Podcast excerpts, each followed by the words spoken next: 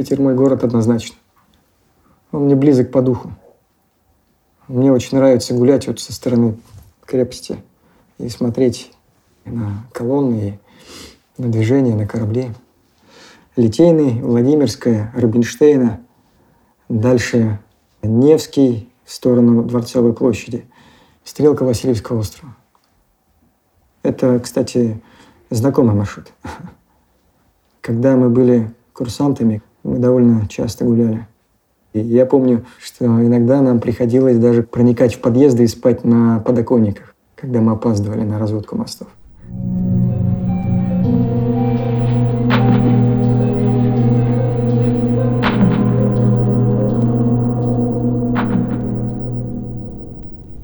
Я бы очень не хотел наносить никому психологической травмы, а меня еще, еще один фактор беспокоит. Это то, что поднимут змеиную голову альтернативщики, которые скажут, а мы же говорили, а мы же знали, что так и будет. Но что я могу сказать? Мне просто не повезло. Я попал не в ту группу. К сожалению, мои шансы были, несмотря на то, что 50 на 50 довольно неплохие, но все же 50% умереть – это довольно серьезный шанс умереть. Так же, как и 50% выжить, да, довольно серьезные шансы выжить. Мне просто не повезло. Поэтому, несмотря ни на что, не верьте альтернативщикам, пропагандирующих содолечение там, и так далее. Не надо давать им шанса. Поверьте, что современная медицина способна на многое. И очень важно, ну здесь, конечно же, от простого обывателя мало что зависит, но очень важно, чтобы профессиональное сообщество, которое сейчас только начинает формироваться, оно все же вышло на уровень зрелости, который позволил бы нормально контролировать уровень оказания медицинской помощи. Минздрав не поможет, только профессиональные сообщества. А это, к сожалению, довольно непростой и долгий путь. Поэтому грустить можно, отчаиваться не надо.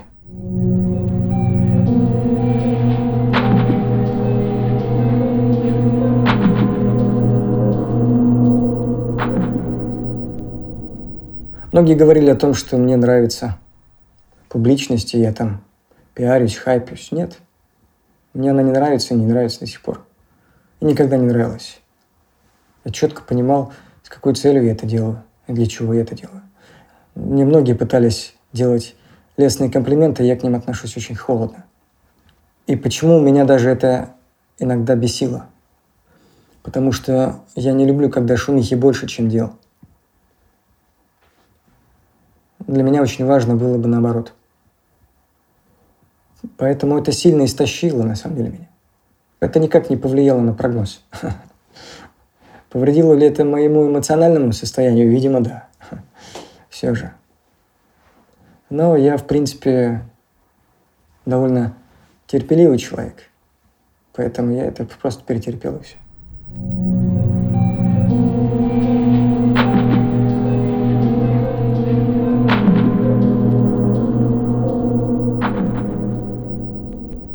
Очень тяжелый был момент, связанный с тем, что, наверное, я не дал себе отдохнуть. Точнее, я не дал себе отдохнуть. Я вообще не дал себе отдохнуть. Да. То есть, начав вот этот вот проект, наверное, я не ожидал, что это будет настолько энергозатратно, эмоционально затратно. Потому что совершенно очевидно, что где-то к январю, может даже декабрю я выгорел окончательно. То есть я спалил себя дотла. Вот. Там начались проблемы со, с командой фонда. Э, ну и, в общем, э, все это очень сильно меня подкосило. Я перестал спать можно сказать, потерял покой. Да, то есть тревожность, симптомы такой астена невротической и явной. То есть полноценный астенический синдром. Я похудел очень сильно. Мне было тяжело привыкнуть к новому режиму питания. И реально вот прям все навалилось, и было прям очень-очень сложно. Очень-очень сложно. И я пытался и э, делал то, что я должен был делать. Продуктивность упала колоссально. Ну, просто колоссально. Февралю я понял, что самостоятельно справиться я не могу. То есть проблемы нарастали, э, состояние ухудшалось. Несмотря на то, что я начал оперировать уже в январе в конце да, 2019 года, я понимал, что, наверное, мне надо делать перерыв все же и на отдых. Я пошел к знакомому психотерапевту, мне выписали антидепрессанты, и я начал спать, потому что я не спал практически. С чем это было связано? Причем я могу сказать, что я переживал даже не за свое состояние. Я переживал не за свое здоровье. Меня больше выводила из состояния душевного равновесия ситуация, связанная ну, с фондом, да, то, что там не все гладко, то, что там все идет не так, как хочется, то, что там нет людей, которые бы понимали то, что я хочу, нет людей, которые бы сделали то, что я хочу, то, что я вижу. Ну, все вот так вот. Все вот так вот. И помните, говорили про поддержку. Я иногда читал отзывы о своих роликах, там, подкастах. Это давало мне определенную силу. Двигаться дальше и продолжать делать то, что я делаю. Это вот как раз январь-март апрель 2019 года.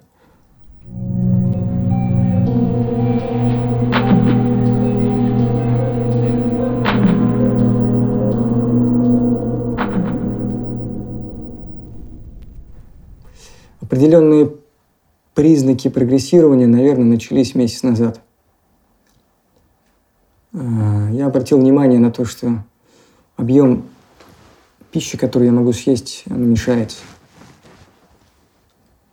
Вот. То есть мне приходилось реально в себя заталкивать еду.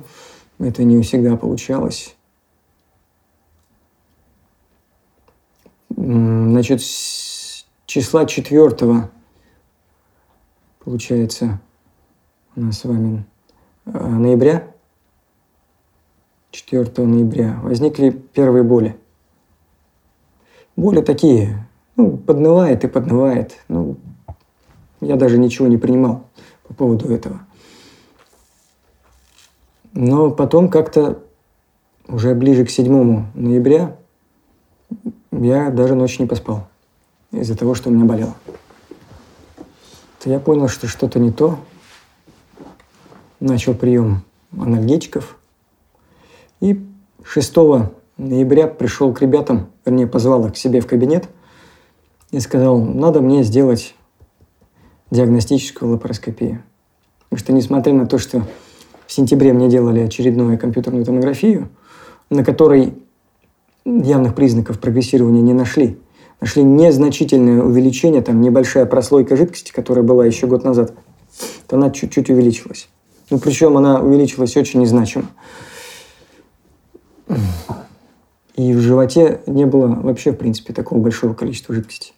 Обычно всегда смотрят на малый таз. Да, начинает копиться асцит, сразу в малом тазу, если там есть жидкость, ну, понятно, вопросов нет. Это, скорее всего, канцероматоз, прогрессирование. Ну, ребята сделали 7 числа, мне сделали диагностическую лапароскопию и расставили все точки над «и». Потому что выявлен тотальный канцероматоз, тотальный. То есть очаги опухоли распространились фактически по всем органам. С такой картиной я обычно даю пациентам от 3 до 6 месяцев. Мне записали, естественно, видео, я это просматривал сам. Я могу сказать, что после просмотра такого видео собрать себя в кучу было очень сложно. Это был колоссальный силы удар. Мысли разбежались. Вообще продуктивно мыслить невозможно было.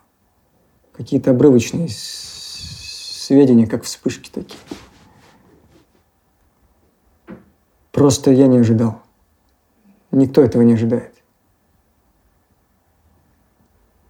И я помню, как ребята мне это показывали, уже было видно, что им было тяжело смотреть мне в глаза. Они тоже все прекрасно понимают. Вот. Естественно, я решил, что я ничего не буду делать для лечения. Ну, потому что с таким канцероматозом лечиться смысла нет. Абсолютно. Химиотерапия, она значимо ухудшит мое качество жизни и качество умирания. А эффекта не будет никакого. Ошеломленным ударом я остался на сутки в больнице. Я не мог двинуться. Вот. Куча мыслей сразу, да, что делать. Я себя собирал в кучу, наверное, дня четыре. Просто какая-то потерянность, апатия реально апатия. То есть ты сидишь, и у тебя нет ни одной мысли в голове. Ты не понимаешь, за что тебе браться, хвататься, что делать, какие действия, что-то... Ну что вообще? С чего начинать? Я реально понимал, что у меня очень мало времени. Очень мало времени.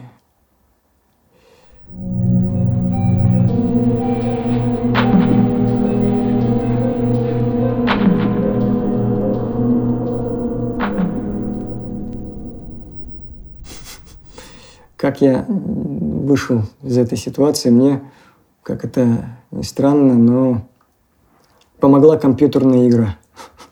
Я давно не играл в компьютер. Я вообще, в принципе, последний раз в компьютерные игры играл, наверное, еще курсантом. Нет, в ординатуре. В ординатуре, я помню.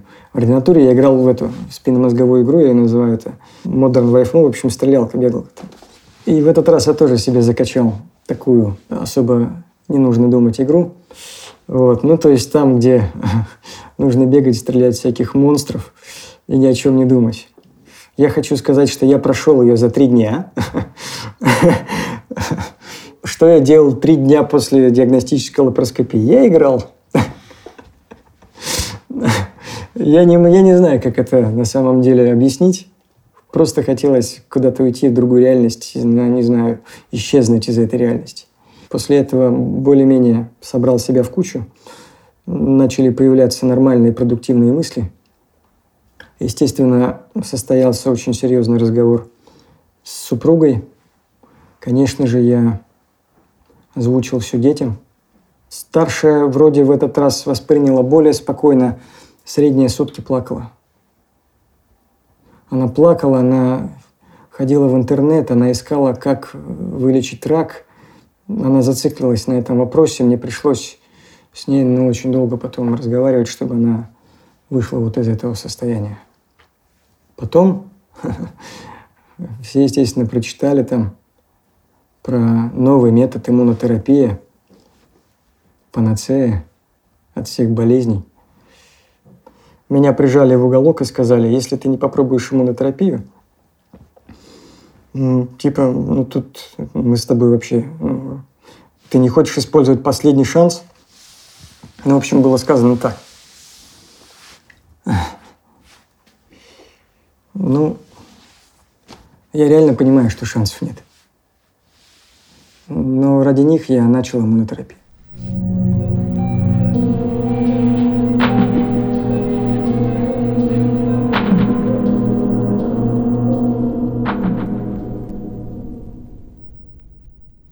14 числа у меня был официальный мастер-класс.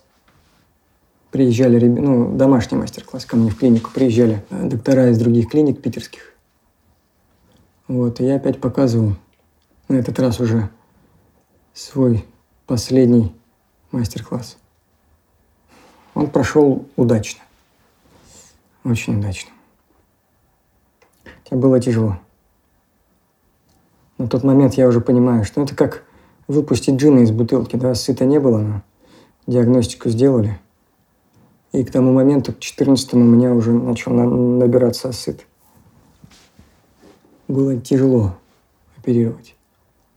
Но вида я не показал.